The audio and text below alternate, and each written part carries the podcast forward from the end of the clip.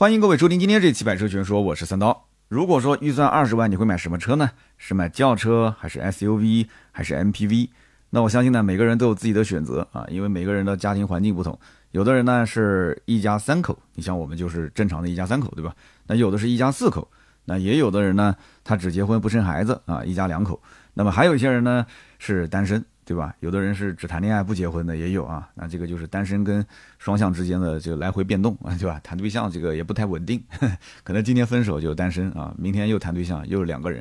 但是呢，如果说二十万让你去买一辆小车啊，小的精致的电动车，你会愿意吗？那即使你是单身或者说是呃这个已结婚但是没生孩子也不想要孩子的，你愿意吗？其实这是一个今天聊极客 X 这款车型，我们先。要有一个大的前提啊，大家先思考一下这个问题。那么最近呢，这个极客的第三款产品极客 X 正式上市啊，价格呢十八万九千八到二十二万九千八。那么这个价格一出来之后呢，也是引发了网友的一片热议。那么有人觉得说，哎，这个价格还挺划算的，为什么呢？因为网上铺天盖地，其实给大家看到的视频跟图文啊，都是顶配。你们也看到了很多非常新奇的功能，是吧？那个。屏幕左滑右滑左滑，还有后排那个座椅折叠放只狗，对吧？还有车载的冰箱啊，说比市面上的冰箱的制冷的功能都要强大。那么大家都看到了，但是实际你买到的车是不是这样子呢？哎，那这就好好说道说道了。所以说今天呢，咱们就聊聊这个话题啊，极客 X 这个车它到底定价贵不贵？到底值不值得买？以及这款车呢，它到底有哪些优点，有哪些缺点？到底配置该怎么选啊？这些呢，我们在今天节目里面展开好好说说。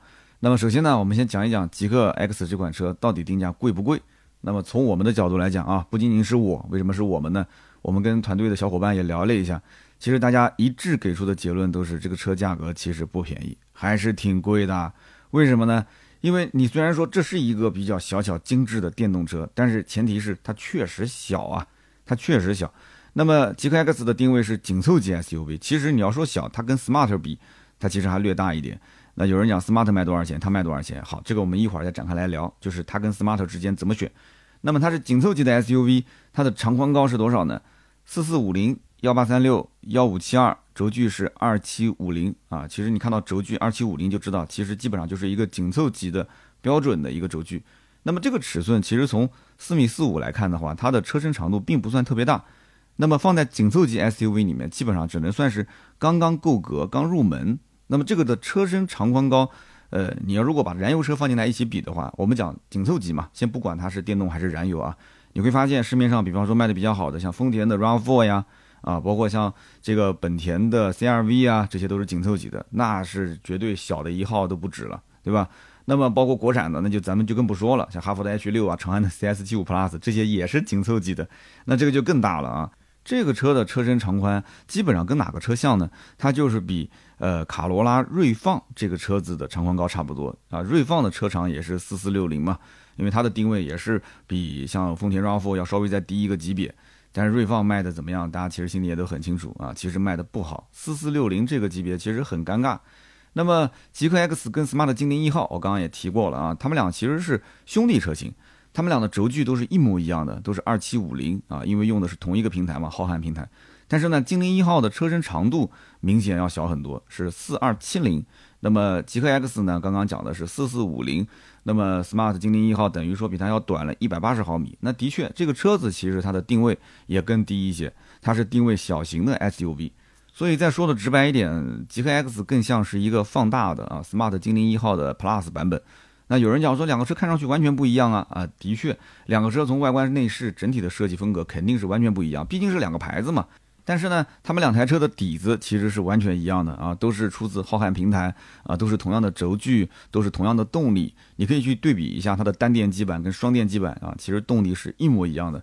那么如果说按照级别来比的话，那么跟它尺寸接近的，其实同级竞品啊，还有一个，比方说像比亚迪的元 Plus 啊，这个绝对算是它的对标。但是有人讲元 Plus 的客户跟极客 X 的客户应该不会重叠吧？毕竟比亚迪的定位是性价比，对吧？价格要绝对的便宜。但是极客是我不太在意，我的车一定要便宜，甚至曾经也讲过嘛，要只卖二十万以上啊，其他的我们不考虑。但这个车明显是失言了嘛，只卖个十八万多。但是即使卖十八万多，很多人还是认为说你应该卖个十五万多，你单电机版卖个十八万多，我还是觉得贵。那这就看个人了。一会儿也要去提到，就是极客这个牌子值多少钱啊？我们心里面到底是怎么想的？那么语言 Plus 比极客 X 还要长五毫米啊，轴距但是稍微短一点了，轴距比它要短三十毫米。那么更重要的就是语言 Plus 售价它便宜啊，十三万九千八到十六万七千八。所以说极客 X 在尺寸跟空间上，呃，占的优势不多。但是元 Plus 在它的价格上啊，在它的整体的，就是比亚迪这两年如日中天的这个品牌力上来讲的话，还是有些优势的。所以说价格是不是硬道理？那么各位也可以在评论区我们一起沟通一下，是吧？你到底说，哎，元 Plus 我看不上，我就要买个贵的，我就要买精致的一个小的电动车，那我就去买 Smart 精灵一号，或者我就是买这个极客 X，还是说我就图性价比，哎，我就买一个呃比亚迪元 Plus 过渡一下，我感觉也不差啊，看个人吧。那么再往下讲啊，它的尺寸其实跟自家有一个燃油车兄弟很像，就是领克零二。领克零二呢，它的长度其实两者之间只差了两毫米啊，宽度只差了五十四毫米，高度是一样的，轴距呢也只差了四十八毫米。那么领克零二的售价多少钱呢？啊，燃油车售价都便宜，十三万九千八到十六万五千八。所以说他们俩尺寸差不多，但是领克零二它的起售价明显是比极客 X 要便宜了五万块钱。这很夸张，五万块钱多一个电池包，多个电机啊。那么可能有人会说了，哎，这燃油车怎么能跟电动车去比价格呢？但是你想一想啊，对于一个买这种小车的人来讲的话，他本身就是市区代步，上下班开开，最多就是周边短途开一开。电动车也好，燃油车也罢，对他来讲一定是刚需嘛，一定是二选一，是必须买燃油或者是必须买电动嘛？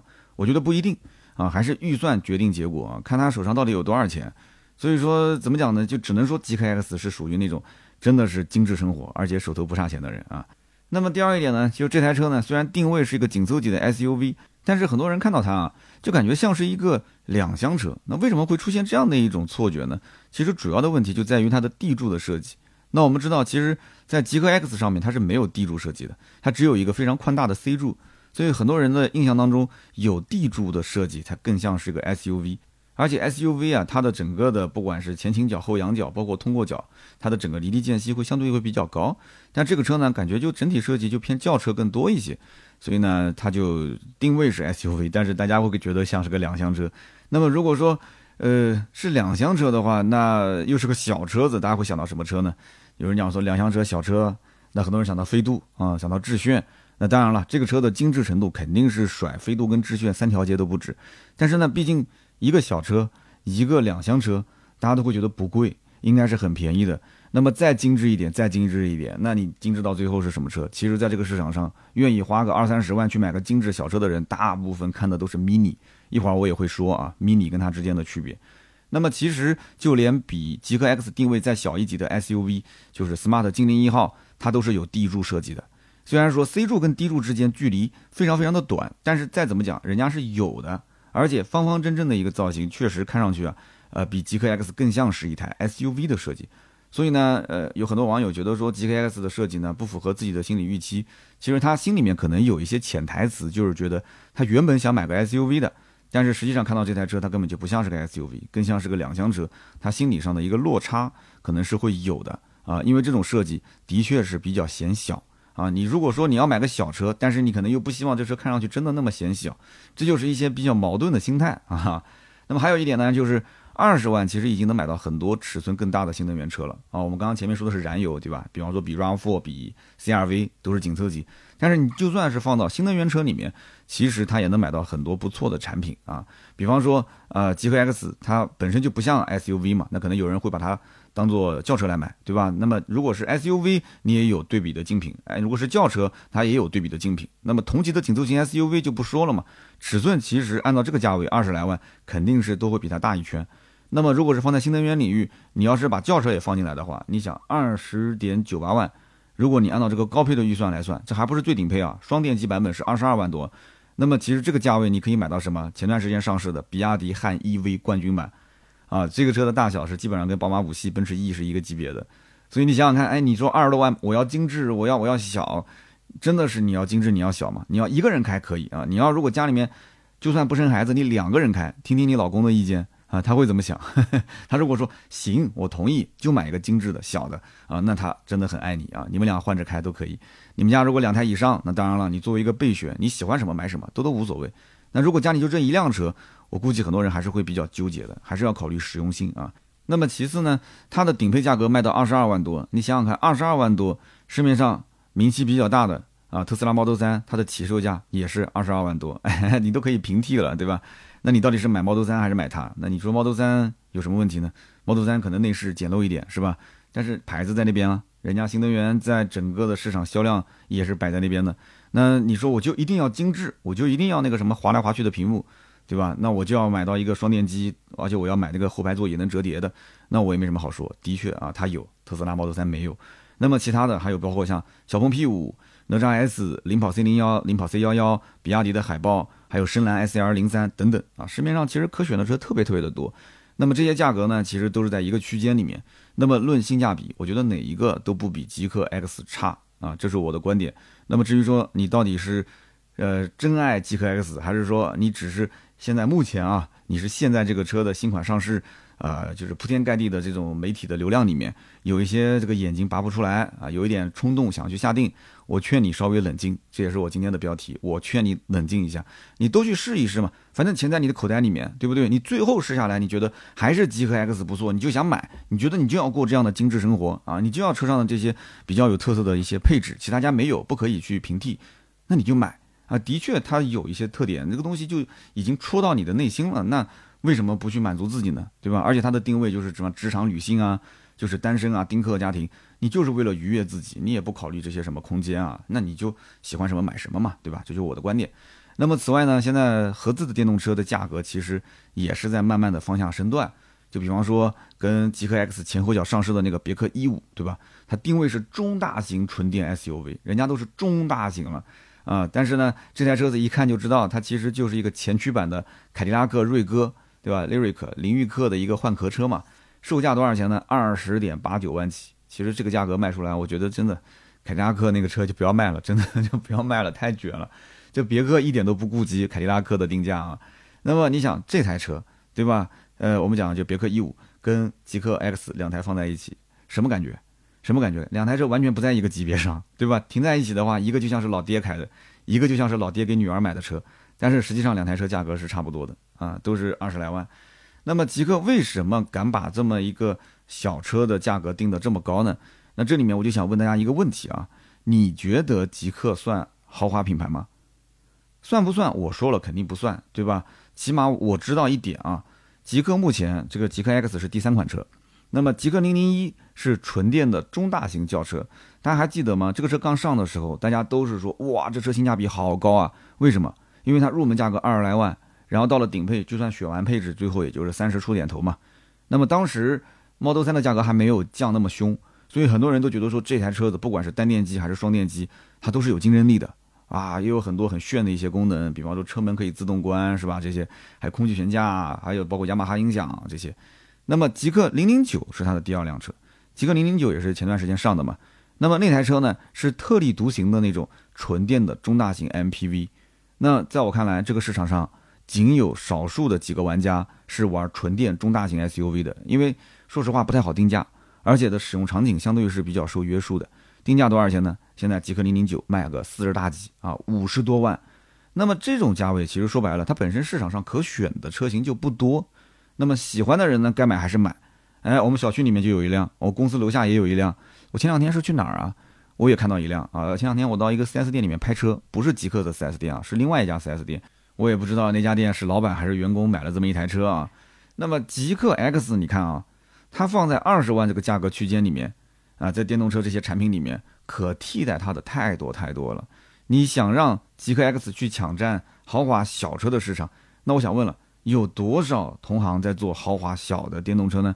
其实没有多少。那你说，因为没有人做，所以我要做，那我是不是又跟极客零零九一样，就属于玩家少，那么可选择余地也小？那你就要来选我呢？我觉得不是的，因为这个市场上选择像二十来万的啊，二十万上下这种精致小的电动车的人，我觉得不在多数，真的不在多数，难度确实不小啊！你想抢这些客户，难度不小，除非你自创一个市场。那你要知道，二十多万的精品的小车市场上，其实常年是被 Mini 所占据的。但是这里有个好消息，有个坏消息。好消息就是 Mini 马上也要上电动，所以呢，现在极客也好啊，极客叉，呃，包括这个 Smart 精灵一号，它先期上市，那不管怎么讲，首先先占领一部分的市场占有量嘛，对吧？然后呢，再看看能不能笼络更多的一些大家的关注度。那么等到今后 mini 上市之后呢，那至少我是先先来的嘛。等你上了个半年，我再做一个年度改款啊，我根据你的配置，我再做一些调整啊。我们也目前不知道这个 mini 后期会呃是怎么样一个定价，就是 mini 的纯电动版本啊。那么对于极客 X 来讲，还有一个坏消息是什么呢？就是 mini 即使现在不做电动，它燃油版的车型卖的也还不错，因为我们知道 mini 是纯进口的嘛。呃，我记得今年年初的时候，当时就是港口的货运各方面是比较紧张，当时 mini 的价格就一直是持续是处于那种几乎不优惠的情况。前段时间我还帮一个人问了一下 mini 的价格，也非常非常的坚挺。所以说现在即使是燃油车还要交购置税，对吧？然后价格也不便宜，也没有优惠。它仍然销量还可以，这说明什么？就说明这个品牌的认可度非常非常的高。而且小姑娘她即使想买一个 mini，他手头的预算他其实已经是放到了二十五万甚至三十万上下了，他已经有那么多的钱，对不对？所以 mini 至于是买个一点五 T 的三缸，还是买个二点零 T 无所谓，看预算而已，对不对？你像我们之前秋刀鱼的张秋成，他不就一直在一点五 T 跟二点零 T 之间来回纠结吗？他其实纠结的是什么？他就觉得有没有必要？他就是在想这个问题，因为他就是冲颜值去的，对不对？我当时也跟他说了嘛，我说就那么几万块钱，对吧？你将来反正哪一天都能挣得回来。你如果觉得四缸试下来感觉不错，你就买。但是实际上，宝马这个三缸一点五 T 也能开。你如果就是为了个凹个造型，而且你是全款还是贷款？你如果是贷款，你每个月都要多还个那么一两千块钱，有没有压力？对吧？当时跟我讲啊，还是有些压力的啊。那那那，我说那你就买一点五 T 三缸。哎呦，这个话不能传到他的耳朵里啊。他完又说我在偷老底了，是吧？那其实用的挺好啊，开的也挺好，而且他现在其实常年也不开，经常出差，是不是？所以说到底了，mini 就是买个外形，我个人觉得也没有必要买那么高的配置。往往买的高配的，要么就是确实手头很有钱，要么就是背后可能有个男同志在那边不停的耳边跟他吹风啊，不要买三缸，不要买三缸，不要买三缸。其实对这个女生来讲，三缸完全没问题的，对吧？结果买了一个四缸的，买了一个 JCW，就是这样。那么可以说，smart 精灵一号出来之前，这个市场上基本上小车精致二十万到二十五万就是被 mini 常年垄断的啊，没有之一，就是常年垄断。那么也就是在精灵一号出来之后，精品小车老大这个位置才稍微稍微感觉有一点点要被撼动的这个意思了。那么不管是从产品还是从营销上来讲，其实 smart 精灵一号确实是蛮成功的啊，走进了不少少女的这个心里。因为你想，这个品牌其实中间有很长一段时间是没有车的。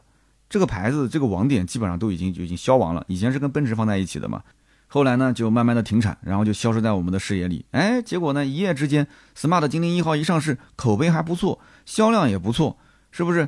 哎，就大家女同志还是觉得这车设计的真的是很很好，很成熟的一个设计。然后特别是那个哎 B 柱上面那个比火柴盒还要小的奔驰的星辉标，这个是起到了至关重要的作用。如果没有这个标，我觉得这个车价格肯定是很贵。有这个标呢？哎，你卖个这么个价格，哎，我很多人觉得还可以啊，还可以，行的，能接受。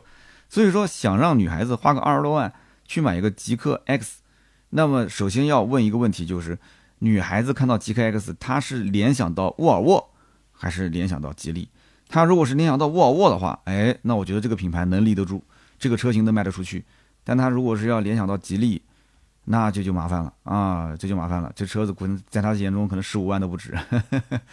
那如果你要是不信，你可以看看销量嘛，smart 精灵一号，对吧？因为贴个奔驰标，最近几个月销量最少也有三千一百多台啊，每个月。上个月销量非常惊人，不知道发生什么事情了啊，销量达到了五千九百多台。那么这台车是售价二十万上下的一个小型 SUV 啊，小型的电动 SUV，这什么概念？就到目前来看的话，除了这台车以外，真的是没有哪个车能敢卖到二十多万，而且定位是小型 SUV 的，真的是没有。所以极客 X 它至于敢定这个价，我估计也是因为之前的 Smart 精灵一号感觉说，哎呀卖的很成功，然后呢他就很自信，他觉得说，哎呀我的车其实内饰做的再豪华一些，对不对？我就可以弥补一下我的 B 柱上没有奔驰这个标，然后功能方面呢，我再做出一些特色，我再跟 Smart 精灵一号做一些区分，对吧？比方说我有四座，我有滑动的屏幕，那总能俘获一些年轻的单身的用户，或者说是这个女性用户，你说是不是？但我说不是。啊，真的不一定啊！大家怎么评价？你也可以在评论区我们交流，对吧？好的，那么我们接下来聊这个车到底有哪些亮点。既然极客 X 走精致小车的路线，那么主打是未成家的年轻人，对吧？或者是职场的单身女性，那么这部车它对于群体的定位是非常清晰的。甚至于它对于场景化的这种啊使用场景的功能性，它的定位也是非常清晰的。那么它肯定首先这一部分的人他要去研究嘛，啊，别人研究车，我来研究人嘛，别人是车评人，我是人评人啊，对吧？那么这一部分群体，首先他是敢消费的，他没孩子嘛，他对于价格不是那么的敏感，都是属于自己呢要愉悦自己的那种类型。那么极客 X 的定价，虽然我今天节目里面是，呃，我个人分析啊是偏贵，但是对于他们来讲，只要手头有那么多钱，他敢花，敢花就不贵，就这么简单。那我们还要研究研究这车有哪些亮点啊？首先第一个肯定要说到的。这个车的内饰确实很精致，也就是说精不精致，你肯定要做对比。在市面上，你先不看这个车卖多少钱啊，你别管二十万，你就把那些小车拉出来一个一个算啊。你拉一个什么比亚迪的海豚啊，拉一个什么 ID 三，这不都是两厢的小车子嘛，对吧？你再去找一找市面上还有什么车，你哪怕把他们自家的极氪零零一，你把它拉过来，你其实比来比去，你都会发现这车确实精致，是精装修房。然后呢，坐进去，你第一眼看到的肯定就是那个十四点六英寸的。电动的滑移屏，那这个屏幕呢？哎，手指这么一滑，或者说是用语音这么一控制，对吧？屏幕中央的这个小屏幕刷就到右边了，你再这么一滑，或者是语音这么一喊，又刷到了中间了。网友开玩笑讲说：“哎呀，这个我要万一不小心，我驾驶的时候我手这么一滑，我在点屏幕上的东西呢，哎，滑到副驾驶那边去了，那怎么办？”有人说：“那用脚把它够回来，用脚够回来。语音嘛是有语音的嘛，对吧？有的只不过视频里面。”这些这些我们同行他没有演示嘛，语音说一声就回来了嘛，包括中间那个滑动的那个中岛，它也是可以语音往前、语音往后移动的嘛。那么不管是语音还是手势啊，这个的确很炫酷，但它不是第一个做。为什么这么讲？因为之前的荣威的 RX 五上面已经有这么一个功能了啊，所以这个功能呢也不能算是完完全全的创新。我再跟大家讲一个小故事，之前现在可以讲啊，就是之前我在做福特的锐界 L 的。这个内饰的设计方案的，就是我们我们一些媒体啊，过去帮他做建议的时候，当时就给了三个方案。那么其中一个方案就是它的那个中岛的位置要不要前后能够滑动，就是从第一排能滑到第二排，就中间那个中央扶手啊。当时呢，我们的投票都是觉得没有这个必要。我们觉得这个车型定位它本身就不是在电动车领域去去博人眼球，它就是个燃油车嘛。燃油车更多的就是你要把成本花在那些可以用到的一些配置上。那这个配置其实我觉得是花里胡哨的。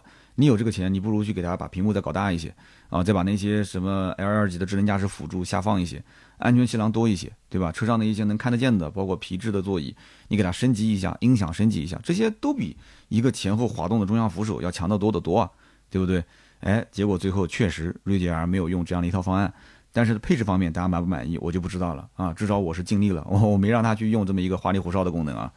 那么我们接着再讲极客的这个车机。极客的这个车机呢，其实跟零零一上那个套系统是一样的。那么那套系统呢，之前其实是被车主投诉挺多的。它也不是说不能用，就是那个车机呢，它不太稳定。那么这个车机我们讲不稳定，其实也不是它硬件的问题，主要是软件的匹配度。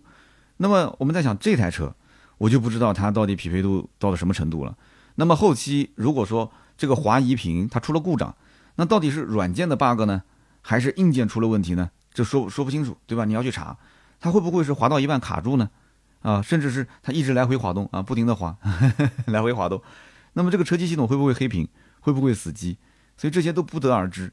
那么我们看到有的有的这个我们同行讲说啊，呃，厂家在车内也是做了很长的一段时间的测试，就是让座椅前后移动，让车机来回滑动啊，然后一直滑到最后让它滑不动了，然后我们就查到底什么问题，对吧？那我希望如此啊，我希望如此。如果前面确实做了这么多的工作量的话，如果能够一直保持它的使用寿命能跟整车的使用寿命一致，并且它的软件不出 bug 啊，不会死机，不会卡壳的话，那这种体验积攒口碑，这个车销量应该也还行，也还行。那么这样的话，我觉得极氪零零一的车主是不是也应该 OTA 升级了啊？他们是不是今后也不投诉车机了？那么这些问题都是要等。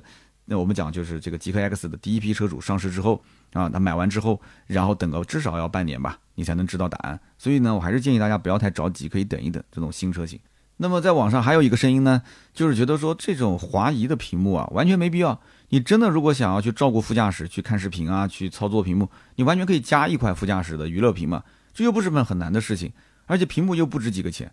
现在很多的车不都是副驾驶加一个娱乐屏吗？那么最关键就是这个滑移屏。它还只有四座才有，哎，所以如果说你要买的是中低配，你要买的是五座，对不起，没有，没有啊。那么官方宣称的，包括像什么零重力的座椅、包括后排的座椅电动翻折，包括前后的滑动的灵动的中岛，都只有四座版本才有。你没有听错，这些我们讲所有的汽车同行第一批去拍视频的啊发图文的这些媒体，他们演示的都是四座版本啊，几乎没有看到有人用五座版本来做演示，因为五座版本这些功能都没有，它根本就没有内容可说。他说什么呢？啊，到一辆极客 X 的车内，结果呢，啊坐垫也不能翻折，对吧？座椅也不是零重力的。前后的中岛也不能滑，中间的屏幕也不能移动，他他他聊什么呢？他不就是一个很普通、非常普通的一个电动车吗？他只有到四座上，他才能讲出这些内容。最关键就是同行都在讲啊，那如果我拿个五座版本，我没讲出这些东西，那我的视频有什么亮点呢？你说是不是？所以大家都卷四座嘛，就媒体也很卷，大家都在拍四座。但是我告诉你，四座还真不一定就适合你。如果不适合你的话，那这台极客 X 它就是个普通的车型，就这么简单。买四座你只能买到顶配和次顶配。二十万跟二十二万多那个版本是不是？那么还有一个就是之前在发布会上面也是很多人在吵，包括我的微博其实也转了嘛。我说我的天呐，这极客 X 上的这个冰箱啊，它甚至可以放冷饮进去，是零下多少度来？零下十五度吧，我记得是，它可以放冷饮，它比市面上任何的冰箱它的制冷啊效果都要强。那这个也号称是卷死同行，但是我告诉你，这个冰箱全系都没有标配啊，而且只有四座版本你才可以选配。那你在选完这个配置之后的价格，你想对吧？那就更高了。那么高阶的智能驾驶辅助系统，它还没有选配完成，也就是说它是灰色的，你不能选。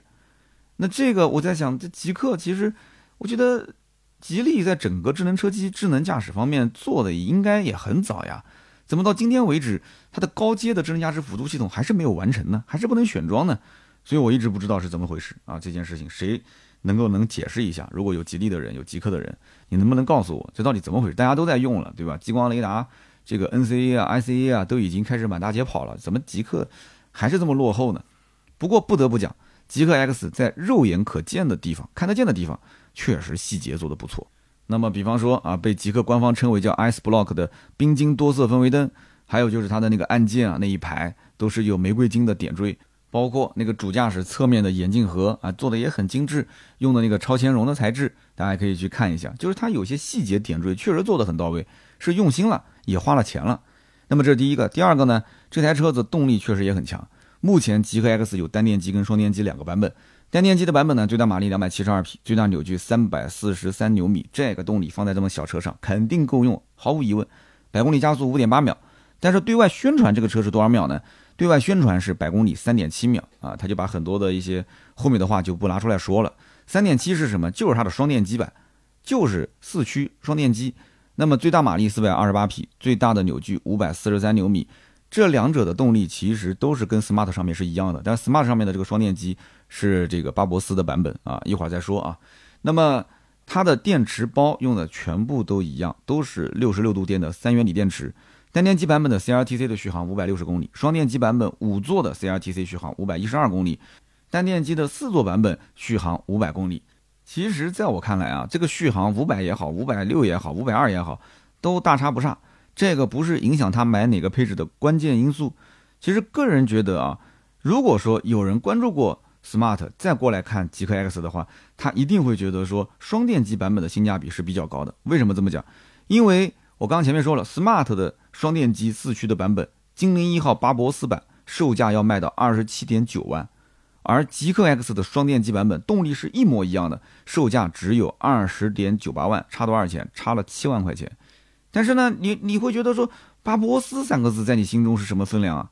有的女生可能不了解，但男生会去跟他解释呀，对吧？巴博斯相当于是把奔驰给坐实了。小姐姐不认识没关系啊，她身边总有几个男性朋友啊。对吧？总有几个男朋友不男那对男性朋友，男朋友只能有一个啊。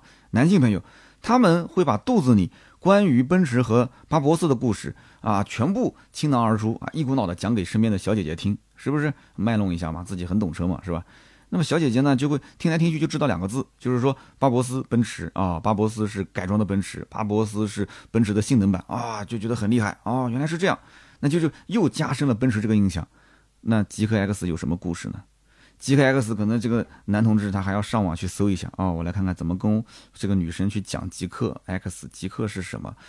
讲来讲去，极客极客，你觉得他会解释极客是沃尔沃的一个电动车吗？他更多的可能会讲极客是吉利它的一个电动的品牌啊，吉利公司旗下的女生会觉得哦，吉利啊，所以我不就前面说了吗？就这个品牌极客 X 到底是跟吉利去联想，还是跟沃尔沃去联想？跟沃尔沃去联想，这就能卖贵；跟吉利去联想，它一定卖不贵。而且，就男生如果上网搜，当着女生的面搜，如果你看极客是什么，我搜给你看，你千万别搜。我跟你说，你一搜，你可能第一页你就能看到有车主维权，对吧？就前段时间不是车主一直在闹维权嘛？极客老车主，我在网上看到个段子，说极客 X 上市那几天，老车主维权闹得很凶。有人调侃讲，说极客 X 这个车连狗的体验都想到了，就是想不到老车主。这个话说的有点狠啊。还有人讲说，极客的老车主你需要克服一下。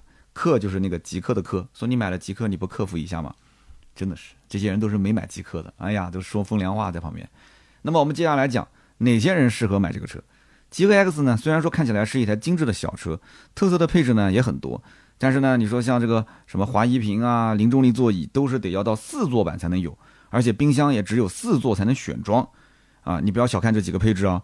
我告诉你，你只要看的不是四座，你看的是五座的时候，那就是另外一款车。但是呢，我相信绝大多数的人，他去买一辆车，不管是轿车还是 SUV，他心中默认就是五个座位啊，他就是默认要买五座、四座。四座的意义在哪儿呢？啊，独立座椅，独立座椅对于我来讲，我你像你都已经定位是单身青年，你都定位是职场女性了，人家后排就不怎么坐人。四座跟五座，我觉得五座可能临时还能再坐一个人，对吧？多坐一个。你四座，万一要是五个人出门的话，那就就不就是违违规违章了吗？这不就是？那我后排又不怎么坐，但是我告诉你，四座的核心不是坐人，四座的核心是带狗，四座的核心就是把后排座椅折叠起来，然后副驾驶那个座椅也可以移到最后可以躺倒嘛，它就是带狗，就是让它的副驾驶能躺倒，这两个是最关键的，啊，它不是说完全为了坐人，那空间那么小，四座坐的也不舒服，是不是？其实呢，我最近也准备换车，很多人要是看我微博就看到了，但是我换车也面临这一模一样的问题。对吧？一开始我坚定信心，我要买那个四座的，因为我预算三十万到四十万嘛。但是等到我真的想掏钱的时候，我就发现，我去这四座，那万一要是坐五个人怎么办呢？对不对？你总归有这种可能性的呀。那你四座，而且我平时都是一个人开，那后排两个座位都是空着的，我就带我老婆跟我孩子两个人，你五座不能坐吗？一样也能坐呀，是不是？我也不是说真的是买了个 MPV 嘛。那我们再回到这个车上来讲，一会儿我再讲我选车的这个事情啊，我们放到身边事上来聊聊啊。那么。这台车极客 X 本身车就小，买四座真的后排根本没有什么体验的。那么你就是带狗对吧？带宠物，把后面座椅一折叠。那么哎，他现在给宠物还开发了个什么？还开发了一个项圈啊，戴到脖子上面啊，不是戴在你脖子上，是戴在那个宠物狗的脖子上。然后呢，它只要一靠近，对吧？那个后排座椅就会自动折叠啊。当然了，你想要说自己也方便，你也可以把它戴在自己脖子上，对吧？你一走近，后排座椅就折叠了嘛。那么靠近车，后排座椅自动折叠，啊，这个功能我相信。狗爹狗妈看到了，一定是走不动路的，对不对？毕竟你给狗看个病，你可能还需要花个一两万块钱，是吧？你随便检查一下，你狗吃不下饭了，狗没有精神了，它又不能说话，是不是？你随便做个检测，打个疫苗什么的，那都很贵啊，非常贵啊。那么有些人讲说，我每年回老家，对吧？就是因为这个宠物，我又不能坐飞机，又不能坐高铁的，那我所以要买车呀。呃，的确，这个车很适合你，但是有一点你要想清楚，你的老家有多远？啊，你的老家啊，到底是一千公里还是八百公里？如果说你的老家基本上在四百公里以内，那我觉得这台车可能勉勉强强一脚油门一脚电门啊，应该能到家，对吧？你想五百来公里的话，打个七折三百五嘛，啊，大差不差。那如果说超过个三百五到四百公里的话，那你可能涉及到家电，对不对？你要如果是充电的话，那整个的你想你回老家的这个日子嘛，那肯定是充电在服务区里面要排排队的日子，所以你要想清楚啊，一定要想清楚。那我不知道极客 X 上面的这个滑动屏的成本有多高，但是我总觉得这个功能应该是全系标配才对，要不然的话，你想这这么这么大个卖点，对不对？大家都知道，已经宣传出去了。你今后有朋友但凡坐在你的极客 X 车上，哎，用手指扒拉半天这个屏幕，结果这个屏幕不移动，哎，你说你尴尬不尴尬？你跟他说，哎，对不起，抱歉，我的车是屏幕不能滑动的。你朋友说，哎呦，你买的是个低配啊，尴尬，真的是太尴尬了啊！我的尴尬主要是尴尬于我的朋友情商怎么这么低。那么还有另外一个场景也很尴尬，周末约朋友一起去露营，对吧？一起出去玩儿。其实我们家经常就遇到这种情况啊。我们家是一家三口，对吧？然后对面的那个我老婆小闺蜜，他们家也是一家三口。那么现在目前五座车是怎么操作呢？就是我们家三个人，对面那一家出两个，或者是我们家两个人，就是我老婆跟孩子，我不去，对面那一家出三个。反正我们两家如果同时都去，那就必须是开两台车，因为六个人超载了嘛，对不对？所以你想，如果是个四座车，那对不起，我们好了，两边的老公都不用去了，对吧？就就就就我老婆跟跟我孩子，然后对面闺蜜跟她孩子，他们四个人一起去玩，啊，四座车，哎，不过话又说回来，四座车这也是个优点，这样的话我就可以名正言顺的不用不用去出去玩了。但是我想陪孩子呀，我想去啊，对不对？不能让对面的老公一直不去啊。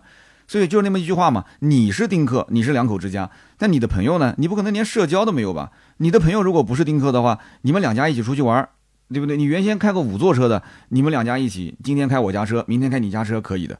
那你要开个四座车，那对不起了，你是个丁克，两个人，对面是一家三口五个，怎么做？开你的车那就超载，开他的车，那你不能总是开他的车吧？对不对？你的车你又不开，那就让对面老公不去呗，或者让老公打个车跟在后面也行啊，对吧？有点尴尬，的确有点尴尬。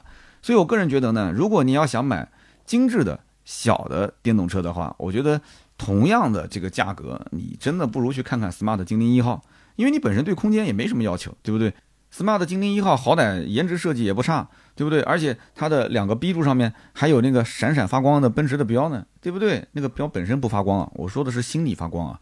那妹子就算不认识 smart，她好歹也认识奔驰、奔驰，对吧？这就够了。所以总结来讲啊，极客 X 的消费者主要是分两类。第一类呢，就是家庭添置车辆这部分的家里面呢，他有其他的车添置车辆，大部分是油车，然后想添一辆电动车，所以对空间没太大的要求啊。老婆就基本开个上班下班，然后带带孩子就这么样子一些使用环境，所以极客 X 对他们来讲可能比较合适啊。这种一般都是中产，家里面确实也不差钱。他呢，我估计大概率也不会挑四座，买个五座带个步就行了。四座有的时候确实不方便啊。那么第二个呢，就是单身未婚或者说是职场的女性，那么这是他的唯一的一辆代步车。那他也是希望过上精致的生活，是吧？如果是第一次买车，或者是因为其他的原因，家里面只允许有一辆车，那我个人觉得普通家庭来讲的话，G K X 是不太合适的。那么你要如果说我一直单身，我就不想结婚，或者说我只谈恋爱不结婚。啊，或者说是只结婚不生孩子这些，那买什么车对他来说其实都无所谓，喜欢就好啊。对空间也没有要求，前排能坐人，后排能放狗就够了。那至于是五座、四座，其实讲到底无非就是看存款够不够而已，是吧？还有第三种是什么呢？就是不喜欢 smart 精灵一号，你别跟我说说再多我也我也不买。那么那就是满足第一和第二类的客户。它都有个大前提，它这个可能就是不喜欢 smart 精灵一号。其实，在我看来，smart 精灵一号，如果你要是对它动心的话，就基本上没有极客 X 什么事情了。就单从品牌上来讲的话，极客的品牌你联想的是吉利，smart 品牌联想的是奔驰，就这么简单。在客户心里面，他们两者之间是有不可逾越的差距，是吧？这跟产品力本身没有关系，就是品牌。那么我们最后讲讲配置怎么选吧。目前来讲，极客 X 有四款车型，但是它的这个配置分布非常清晰，单电机的五座。单电机的四座，双电机的五座，双电机的四座，就这么四个配置。那么从十八万九千八到二十二万九千八，每一个档位往上调加两万块钱。那么这里面有一个好消息跟一个坏消息。好消息是目前轮毂和选这个车身颜色，它的选配五千块钱是可以免掉的。哎，那不就省了一万块了吗？那么坏消息是什么呢？坏消息就是十八点九八万的最低配。如果你要把什么方向盘加热、雅马哈音响、智能感应门、什么智享交互科技套装，还有那个七千瓦的充电桩，你全部给选上，那么再多三万块钱，也就是说十八万九千八的变成了二十一万九千三百九十九。那么双电机的四座版本，也就是顶配，有人说顶配够顶了吧？顶配你要加满选座，从二十二万多直接能奔到二十六万多 啊！真的没没没听错啊！你自己下一个那个极客的 app 去配一下，去搜一下。真的是二十二万多，直接能给你选到二十六万多，所以你想想看，有这个预算，你买极客 X，这个车主是什么样的生活？那一定是精致的生活，非常精致讲究啊。其实，在我个人看来啊，真的买这个车的人，他无非就是一冲颜值，二冲它比较精致的内饰，仅此而已。我觉得什么动力这些都无所谓，他可能会觉得说，这台车子最具性价比的应该是十八点九八万的那个入门的密版五座，基础配置也不低。啊，这个价格呢，买个保险就可以上路，对不对？然后二十万以内搞定，但是他心里面有点不甘心，就是他看到那么多的宣传的点，啊，后排座椅折叠，然后前排的什么零重力座椅，什么滑动的这个这个屏幕，滑动的中岛，他一个都没有，他心里面落差感真的是非常非常的强。那你怎么去调剂自己的心态，就只能看你自己了，因为你钱包里就那么多钱嘛，是不是？啊，也有可能你就是冲性价比去的，就是买个颜值，买个内饰嘛。那你要是买个颜值，买个内饰，那我想问你了，你二十万的预算，市面上去看一看，那么多的车可选，为什么一定要掉在这棵树上呢？是不是？那如果说你的预算就是比较充足啊，或者说你就是要买四座，你就是要买性能版，这个也不难着你，就真的不难着你，因为你有钱任性嘛，对吧？那你就要想一点，我刚刚前面说了，四座版是给谁的用的？四座版不是为了真的让后排坐的舒服，是为了带狗。你有狗吗？有人讲说没狗，没狗你买它干嘛呢？对不对？那还有人讲什么？就是说，哎，我确实有狗，但是呢，我觉得这个买四座是为了狗，这个逻辑有点走不通呀。因为一只狗才几个钱，虽然是我的家人，但是我也要活呀。但现在确实有的狗吃的比人吃的还要好，这这是真话啊，这不是调侃，这是真的。那一只狗，你为它多花两万块钱上四座，就是为了把座椅折叠起来，然后让狗能经常在后排舒服一点，这个值不值？这说实话，我因为不养宠物，我不太好回答。我想听听我们那些养宠物的朋友们，不管你是养猫养狗的，你可以在评论区告诉我，就是你多花两万块钱，就是为了那只狗啊，去买个四座，到底值不值？所以总结来讲，极客 X 它其实更像是 Smart 精灵一号的一个补充产品，它都是吉利公司旗下的嘛，对吧？都是吉利 SEA 浩瀚架构下去打造的，轴距、动力完全一致。其实我觉得极客 X 完全可以把价格再打低一点，只不过它现在是有点端着，把这个架子拉得比较高嘛。如果说这个车整体售价再便宜个不要多，便宜两三万块钱，我觉得销量应该能再炸一下，就能可能甚至翻一倍都有可能，就差那么一口气，它就一定要顶着二十。但是呢，实话实讲，它现在价格也也有点跟之前的说法不一样。你像之前极客对吧？我们其他认识这个领导，极客吉利的大领导讲说，我们极客只做二十万以上的车，哎，现在十八万九千八，说明什么？说明这个市场真的是太卷了，真的是太卷了，没办法啊，卷配置、卷设计、卷内饰。卷空间、卷功能，那现在它也不卷空间了嘛？打造一个精致的小车。那么后期呢？我觉得极客 X 大概率只能是跟着 Smart 精灵一号喝点汤，它的销量肯定是超不过 Smart 精灵一号的。这个我把话放在这啊，欢迎各位来打脸。Smart 精灵一号好的时候一个月卖五千多台，差的时候一个月卖三千多台啊。我们一起来看一看极客 X 一个月能卖多少台。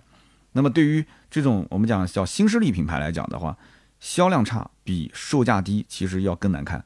对吧？所以说怎么说呢？今天聊那么多极客 X，我个人觉得至少极客 X 在极客的家族里面，它是最便宜的车，因为五十多万的极客零零九，三十来万的极客零零一，你都买不了，对吧？可能你也不喜欢啊，不一定买不了啊。你最后就是选了那么个小车，买这个车真的是需要有点喜欢，有点任性，有点存款，最好还要没孩子，但是有只狗。好的，那么以上就是关于极客 X 我的一些分享啊，也欢迎大家在评论区交流，也不要忘了每期节目听完的时候呢，一定要在下方啊播放页面右下角给我投上月票，非常感谢。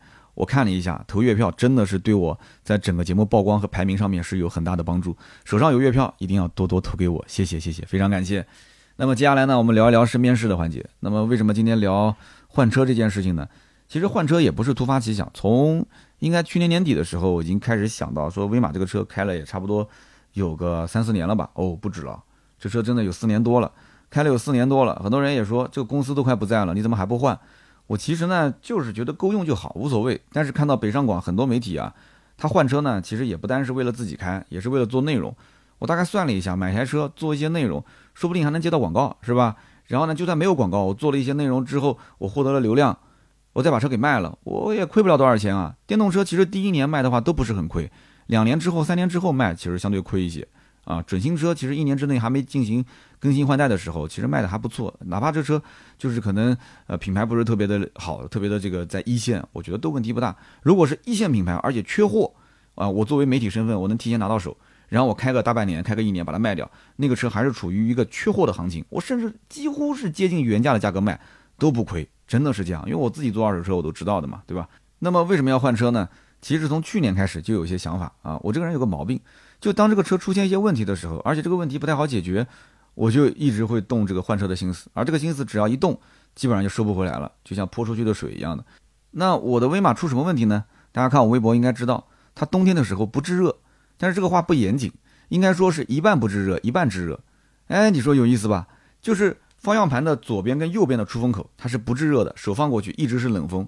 但是右边副驾驶的它是热风，但是我的副驾驶长期不坐人，所以我的整个的车内空间想让它制热上来的话，要很长很长时间。大家都知道，本身威马也不是热泵空调，你一直开制热，它一直在耗电。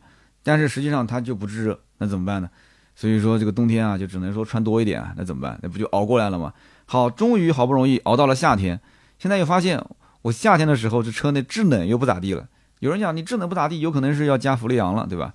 那这个东西说白了，我的车电动车也不怎么保养，对吧？你要去外面的修理厂，有的人都不知道该怎么弄。你到 4S 店，你去 4S 店，我想问，现在 4S 店哪有 4S 店？威马还有 4S 店吗？威马现在连售后都几乎快没有了。我联系这个售后，我今天发条消息，可能两天之后才给我回。之前我也知道我这个车是节温器的问题嘛，我说我在质保期内，他说对不起，你已经超质保了。我说换了多少钱？他给我报了个价，我一看，我说算了，再见。那我要自己买个节温器去外面修。我问了几个修车的朋友，他跟我讲说电动车不太敢碰。那我能怎么办呢？所以就处于一个比较尴尬的境地，你说是不是？那么还有人讲说，哎，刀哥，你当年为什么要买这个车呀？你想想看，二零一八年、一九年新造车势力排前三的，那不就是有威马、有小鹏吗？有蔚来吗？那有人说有没有理想？理想那个时候还没造车呢，就是还没有造理想 ONE 这款车呢。所以在当年，这个威马有 L 级的智能驾驶辅助。你想一想，在二零一八年的时候，那定速巡航都没有普及呢，我都已经 L 级智能驾驶辅助了，是不是？你销售有的时候都不太会玩，你想想看。那么现在威马没有售后了，对吧？所以我就被成为了大家这个调侃的工具了。我们员工也调侃我。啊，网友也调侃我说：“这个威马的公司你怎么买什么，这个公司就就出问题呢？这就能怪我吗？这不是我的问题啊！他威马自己融资没融到，这不是我，啊，对不对？我又不是他的投资方。甚至同行还调侃我说：‘哎呀，车评人也不是很懂智能科技啊，啊，眼光也不行。’你看刀哥当时买的就是威马啊，我也曾经看到，那也是我的好朋友啊，微博上调侃我。那么正好这一次呢，也是上海车展，那么我也是准备是带着这个换车的心态去好好的看一看啊，三十万到四十万。”大家在评论区呢也能给我点好的建议啊，其实我也有自己的选择，但是呢，你就觉得哪个车更适合我啊？从我的气质上来讲，因为我自己看不出我的气质是吧？那么呢，我也说说自己的一些选车的条件啊。那么首先呢，我想要选最近一年刚上的新车啊，为什么？很简单，其实主要就是博流量嘛。我肯定是希望这个车自带一些流量的。大家也可以告诉我，现在目前啊，我买什么车可能在网上流量会相对比较大。对吧？你要是买一些街车，别人都已经开了好久的，这个我觉得流量就不行了。那你要如果说从家用角度来讲，大家肯定是希望买一辆街车，对吧？那就更省心。但是你像我们作为媒体来讲，我更希望是买一些相对偏冷门一些，就市面上见到不多的一些车，对吧？体验一下嘛，有流量嘛。那么车机呢，我希望是最新的，配置呢也是希望比较新的，造型呢也是希望相对来讲新一些的，对吧？那预算三十万到四十万，最多呢不要超五十啊，落地四十多都 OK。那有人讲说为什么不超五十呢？我觉得还是觉得没必要啊，不是说上个五十到六十或者到七十就掏不了这个钱。其实我就是觉得没这个必要嘛。就在我的印象中，就是有人讲刀哥你都这个咖位，我没咖位，什么咖位啊？我就是一个普通的汽车媒体人啊，一个从业者，只不过自己开个公司。你说我账上真的没有钱，那怎么可能呢？我十几个员工呢，对吧？那你要说我有钱，我比起那些顶流网红。那肯定是这个，我的连人家的手指甲盖都不如啊！人家一个月的收入是我一年甚至好几年的收入，只能说作为一个创业者来讲，有一点小小的营收。那么在这个基础上，我去买一个不到五十万的电动车，一方面作为公司的需要，作为呃就是媒体嘛做内容的需要；一方面呢，我家里的车也可以顺势去换车，这都是 OK 的。对不对？我换车其实真的很克制了，这个说良心话，大家应该都知道是很克制了。很多网友几年前就让我换了。那么有人讲你还有什么条件？还有什么条件？我觉得就比较纠结的一个点嘛，就是 NCA 的智能驾驶、激光雷达，这个到底要不要？啊，这个我真的没想好，因为我试过很烂的，就是带激光雷达的车，带 N NCA 的车。那么也试过很好的，那前段时间试的感觉非常好的，真的就是在深圳的那个阿维塔幺幺。但是我始终觉得阿维塔幺幺这个是需要。最新版本的 NCA 的这一套的智能驾驶系统，而且需要像深圳那种，就整个的北斗卫星在当地它的覆盖面、它的优化非常好，因为它本身就是华为的这个总部嘛，对吧？所以我个人觉得，在南京它不一定能用得了，因为南京的北斗卫星它的覆盖很小，它覆盖不是很全，而且我也不知道它什么时候能整个覆盖南京市。你别到时候等它覆盖了，我到时候又得换车了。那你要知道这个选装不便宜啊，所以这也是我比较纠结的点。然后特斯拉、比亚迪，我是明确不考虑的啊！有人讲为什么不考虑特斯拉？这个还要我解释吗？啊，我之前节目里面也说过很多次了。那为什么不考虑比亚迪？这个我我不敢解释，那个是不想解释。这个比亚迪我是真不敢解释啊！反正这两个牌子我不考虑，不用推荐。那么其他的呢，我们再慢慢的选吧，慢慢的选。有人让我买小鹏，有人让让我买蔚来，有人让我买智己，有人让我买那个就刚刚讲的阿维塔。好像绕来绕去，基本上就这四个牌子，好像三十到四十，好像也就这几个了。那么只要纯电啊，为什么呢？因为习惯了，毕竟这么多年我也不去加油站了，对吧？每个月支付宝就直接扣电费，我也不看了，还是挺爽的。什么增程啊、插混啊，我就不考虑了。有人说你们家那个燃油车不是卖了吗？你这将来跑长途怎么办？公司那么多台车呢，我领导发句话，我真用哪个车不能用啊？我们公司 MPV 有塞纳，对吧？性能车有 AMG，对吧？跑车有野马，然后我的奔驰其实也是给了我的同事开。我将来真的要用，我再把我的奔驰拿回来开就是了，天天就停在我们公司楼下。你说是不是？那哪台车不能用呢？不行，给他费用不就行了吗？就当租车就是了。这个问题不好解决吗？非常好解决，对不对？把我的电动车丢给他开，把他燃油车丢给我开，我们俩换个两天车，这不很简单的事情吗？是吧？那我讲换车呢，可能对于各位来讲，如果家庭里面去换车，它的确是件大事，它需要全家做决策。但是对于我来讲，它其实是我工作的一部分。啊，其实这个话可能有一部分是讲给讲给嫂子听的啊，就是只要账上有钱，我个人觉得对于公司来讲有必要，是可以上午决定换，下午就可以把车提回来的，真的是这样。为什么？因为你想啊，它不就是公司买的一样东西嘛？公司如果要配个电脑，那不就是上午打个电话，下午就送过来了吗？公司如果要买一部相机，那不就是上午打个电话，下午人就送过来了吗？它不一个道理吗？你不跟买车是一回事吗？只不过看似车的价格更贵一些。其实呢，有的时候买车很纠结，真的。但是呢，想通了，好像也就那么回事，对吧？所以呢，今年想把这个威马给换了啊。大家呢也是给我多多的建议，然后呢，觉得哪台车更适合我，评论区我们可以交流。好的，这就是以上身边事的所有内容。那么接下来呢，是关于上期节目的留言互动啊。上期节目呢，我们聊的是标致的四零八 X。那么我看到有很多的法系车主啊，在下面留言。那么其中有一位叫做幺三九七六六五三 KFE。他说：“刀哥啊，我听这期节目听得很激动。首先，我觉得啊，这个车圈需要百花齐放、百家争鸣才有意思。其次呢，我是标致的三零八车主，一七款的车主，目前开了十八点九万公里。我的天哪，二零二三六年十八点九万，你一年要开将近三万来公里啊，还可以。他说这台车呢，我除了正常保养，真的是啥都是好的啊，真的什么都没修。车屁股这么多年看起来，我依然觉得很漂亮，很棒。他说，我觉得。”呃，标致车主确实比较任性，但是呢，只有开了才晓得这个车好不好，是粉还是黑，只有自己才知道。那么另外呢，就是标志的用料，希望能坚持下去。那么还有就是希望能够尽快存钱，将来换一个标志五零八。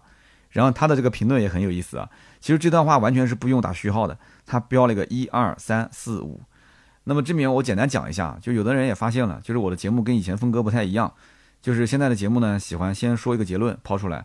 然后再用一二三去论证我的观点，那么为什么会这样子？跟大家简单说一下啊，因为呃我的稿子其实第一个版本是我们的编辑小谢写，然后呢我在这个稿子里面去加观点啊加观点，然后做修改，其实也蛮耗时间的。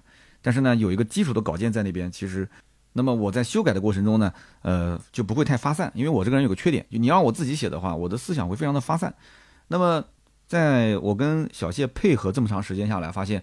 就是小谢可能也是听我节目听多了，他写着写着写着就越来越发散，越来越发散，而且经常我会发现他会有遗漏，他经常写的一些东西呢，就是东边漏一个，下西边漏一个，有些东西讲了半天，最后这个车发动机是什么排量的啊，多大功率，多大扭矩，他都没说啊，有的时候说说说到最后，这个车到底该选哪个配置，这么重要的一个环节，他也没说。后来我就跟小谢一起商量，我说我来教你一个叫金字塔写作风格啊，金字塔写作法，这个金字塔写作法一共有五个技巧。然后巴拉巴拉巴拉，我就跟他说了一遍，这个也不是我原创的啊，也是我看了书，就有本书就叫金字塔写作方式啊，金字塔写作法。然后呢，我也是给他去听了相关的一些这种音频讲座，也是付费的嘛。我说没关系，你先去听。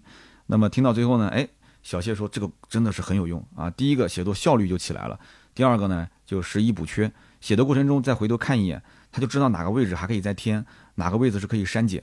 那我在做节目的过程中，大家其实听起来一二三。我觉得听的也很舒服，因为结论先出来了嘛，然后你就会在想，哎，那你为什么出这个结论呢？啊，第一、第二、第三，但是有的时候你会发现，这个一二三也是不能随便写的啊。你比方说我们今天这位听友，其实你这个上下文都是因为所以的关系，因为所以的关系，我觉得是不用加一二三的，你这逻辑性是连贯的嘛。那么什么情况下最适合加呢？就是平行的关系，就比方说我要跟老板讲，我说我今年你能不能多给点年终奖，对吧？那我就要讲，首先我今年这个工程做得非常的好啊，非常完美啊，给公司也挣了很多钱。那么第二点就是，比方说我今年带团队，对吧？我把几个新人现在带的也是成了老手，而且都可以独当一面。你看这两个是没有直接联系的嘛，对吧？第一个是工程做得好，第二个是我带团队，是不是？那么三四五，那么你这个跟老板去列出来的话，其实平行关系别人是更容易接受的啊，而且你平行的关系里面就还不能光是陈述事实，你还要有一些深入的思考，深入思考的东西，别人一听就能明白，而且你不能讲太多，一般三个点就够了。所以我跟小谢也说了，我说你要列个四五六七八，肯定没人能听得进去。现在唯一的问题是什么？唯一的问题就是小谢在写一二三的过程中呢。他每一段的段落太长，你像我们今天在聊到是哪一段啊？啊，是什么样的人适合买极客 X？他一二三三段啊太长了，今天我录音时间确实有点来不及。如果来得及的话，我至少可能要砍掉其中一半的这个内容。那因为这个稿子我主要是做增而不是做减。啊，因为我增加了很多内容在我的这个这个观点里面，就是加加进去嘛，所以说就是有点，你看今天录了也录了五十多分钟了，其实完全可以把我们的节目做得再精致一些，大概在二十分钟以内，我们就可以把我们的核心观点啊，包括大家想听到的一些有用的干货，完全就在二十分钟以内给输出进去啊，很有意思啊，大家有空也可以了解一下金字塔写作方式啊。那么下面一位听友叫做超可爱的小松鼠，他说刀哥啊，我的第一张月票送给你了啊。能不能给我来瓶芥末绿啊？你这说的，那那我的月票现在都一万八千多张了，那这芥末绿公司都得破产是吧？他说我开个玩笑，开个玩笑，没事儿，既然读到你留言了，就送你一瓶。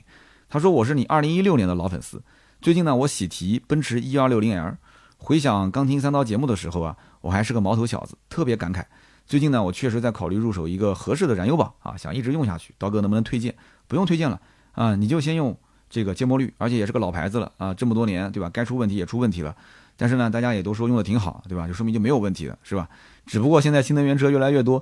但是我提醒你一点啊，燃油宝说到底它就是一个我们讲叫做什么？叫做就是营养品啊，就是你不吃也行。但是你要吃呢，我个人建议还是要坚持用，坚持吃，确实对车只有好处没有坏处啊。你要是用了燃油宝，我送你一瓶，你将来就成了这个芥末绿的客户，这多好，你说是不是？所以说这个必须要哪怕。就是我们帮芥末绿的老板去着想，也得要送一瓶给他，这绝对是准客户啊，对吧？潜在用户是不是？那燃油宝到底有没有用？你不要问我啊，这个要讲又是可能好几十分钟。燃油宝有没有用？网上有非常多专业的文章跟视频，搜一下就知道了，好吧？那么还有就是什么？刀哥，我也是通过的付费节目才下定决心买的。我的付费节目，我哪边有付费节目啊？之前我在说那个三刀砍大山，三刀砍大山也不是付费节目。我再跟大家解释一遍啊，我没有付费节目，我真的没有付费节目。三刀砍大山今后的盈利方式也不是说你点我的视频要给钱，不是的。三刀砍大山今后的盈利模式应该是授课，或者是做线下啊，甚至是出书啊，有很多种方式，包括私域社群都可以。所以说它一定不是视频去要收费，不是的。所以你可以随便看，我怕有人不敢点我的节目嘛。发到群里面，大家不敢点，怕一点就扣钱了，是吧？不收钱，真的不收钱。那么接下来第三位听友叫沈小贤，他说：“三刀啊，你说四零八 X 的低配会卖得多？哎，这个观点我不认同，因为我就是想订四零八 X 的准车主。然后我们在一个群里面，我们群里面呢，其实订顶配和次顶配的人反而是最多的，几乎没有什么人去选最低配。毕竟啊，上了。”最高配、次低配和这个最上面三个档次的这个中高配车型，它才有中控双屏。很多人一开始也是被这个内饰这种双屏设计所吸引的。顶配的内饰用料的质感会好很多很多啊，也多了很多炫酷的，像什么 3D 屏幕啊这些。试驾的过程中很惊艳，还有可以免费选劲浪的音响。那么反过来看呢，我们讲最低配和次低配，那整个内饰就不能看啊，确实差的意思不是一点两点啊。他说：“三刀啊，我是第一次留言，正好是讲到我正在看的车，非常感谢，非常非常感谢啊。那我只能说，可能十里不同风，百里不同俗，因为我不知道你是哪个城市的。因为对于这款车来讲的话，中高配我们也分析了一下，因为上期节目你也可以看文稿嘛，对吧？的确在内饰上是有差别，但是这台车到了中高配，价格也不便宜啊，兄弟，真的是不便宜啊。所以我就觉得，可能第一批尝鲜的车主有没有这种可能性？”他对于价格不是很敏感，所以现阶段他即使没什么优惠，对吧？他可能原先是看的凡尔赛啊，无所谓，价格高一点就高一点。然后呢，他即使叫四零八 X，旁边还有个更便宜的，虽然是上一代的平台动力，它这个这个就四零八，对吧？差那么几万块钱，他也无所谓。那这一批车主就直奔中高配嘛，就买自己喜欢。有没有一种可能，就是再过个一年，到了明年这个时候，可能就是低配卖的好了啊？这个我们只是探讨一下啊，沈小贤同学。好的，那么以上呢就是上期节目的三位留言互动的中奖听友啊，每一位可以获得价值一百六十八元的芥末绿燃油添加剂一瓶。大家呢也可以跟我们的盾牌进行联系，盾牌的微信是四六四幺五二五四。那么最近还有一个好消息，呃，大家应该知道，有一段时间呢，我有付费问答，很多人呢也喜欢找我做付费问答，因为你在咨询新车价格，在咨询二手车的置换，在咨询买车选车的问题，哎，甚至包括你的家庭、情感、就业的问题，都可以找我。但是呢，很长一段时间我也就不宣传了，然后呢，也基本上就没有去再去有相关渠道让大家去提问了啊。可能有一些小问题就让兔子他们处理。如果是真的找我呢，也只能是在微博上。但是微博我相信有些人也不上，对吧？那么现在有一个，就是我们现在有赞商城里面出了一个付费的这样的一个小程序。那么我现在可以发到大家的微信上，非常的简单啊，微信上点一下，然后直接。加一个邮箱，对吧？你发个邮件给我就结束了啊，很简单。然后我邮箱会及时回复你，我手机会有提醒。所以说你只要会发邮件，你就会用。然后你找盾牌，你跟他说我找三刀一对一想提问就可以了，很简单，非常简单。大家也可以去关注一下。好的，那么以上呢就是本期节目所有的内容，感谢大家的收听啊。那么更多的原创内容，大家可以关注我的抖音三刀砍车，也可以关注哔哩哔哩的百车全说，还有我的微博百车全说三刀。那么想进群的话，可以关注我的公众号百车全说。那么今天这期节目呢就到这里，咱们下期节目聊什么？下期节目是十九号，正好是上海车展回来的时候。那么下期节目咱们就聊一聊上海车展。好的，那么咱们下周三见，拜拜。